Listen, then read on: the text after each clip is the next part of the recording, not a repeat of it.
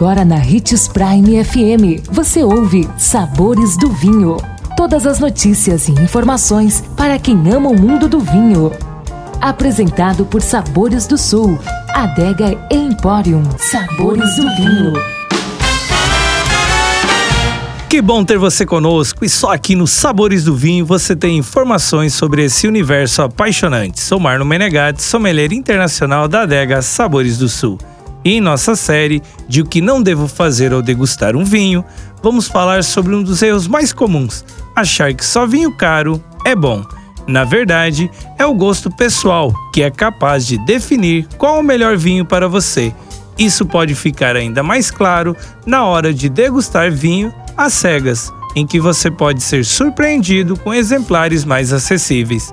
Você pode, inclusive, perceber que o melhor vinho para você não é o mais caro da mesa e, às vezes, nem mesmo o mais apreciado pela maioria. Por isso, não hesite em se permitir ter experiências únicas. Aproprie-se desse universo fantástico.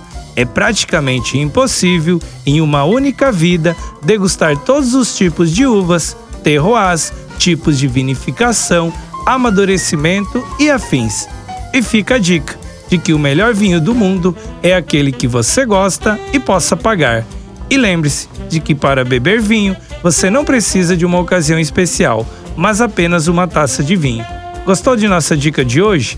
Deixe seu comentário em nossas redes sociais, que iremos lhe responder. Procure por Marlon Menegatti 77, Adega Sabores do Sul ou Hits Prime 87.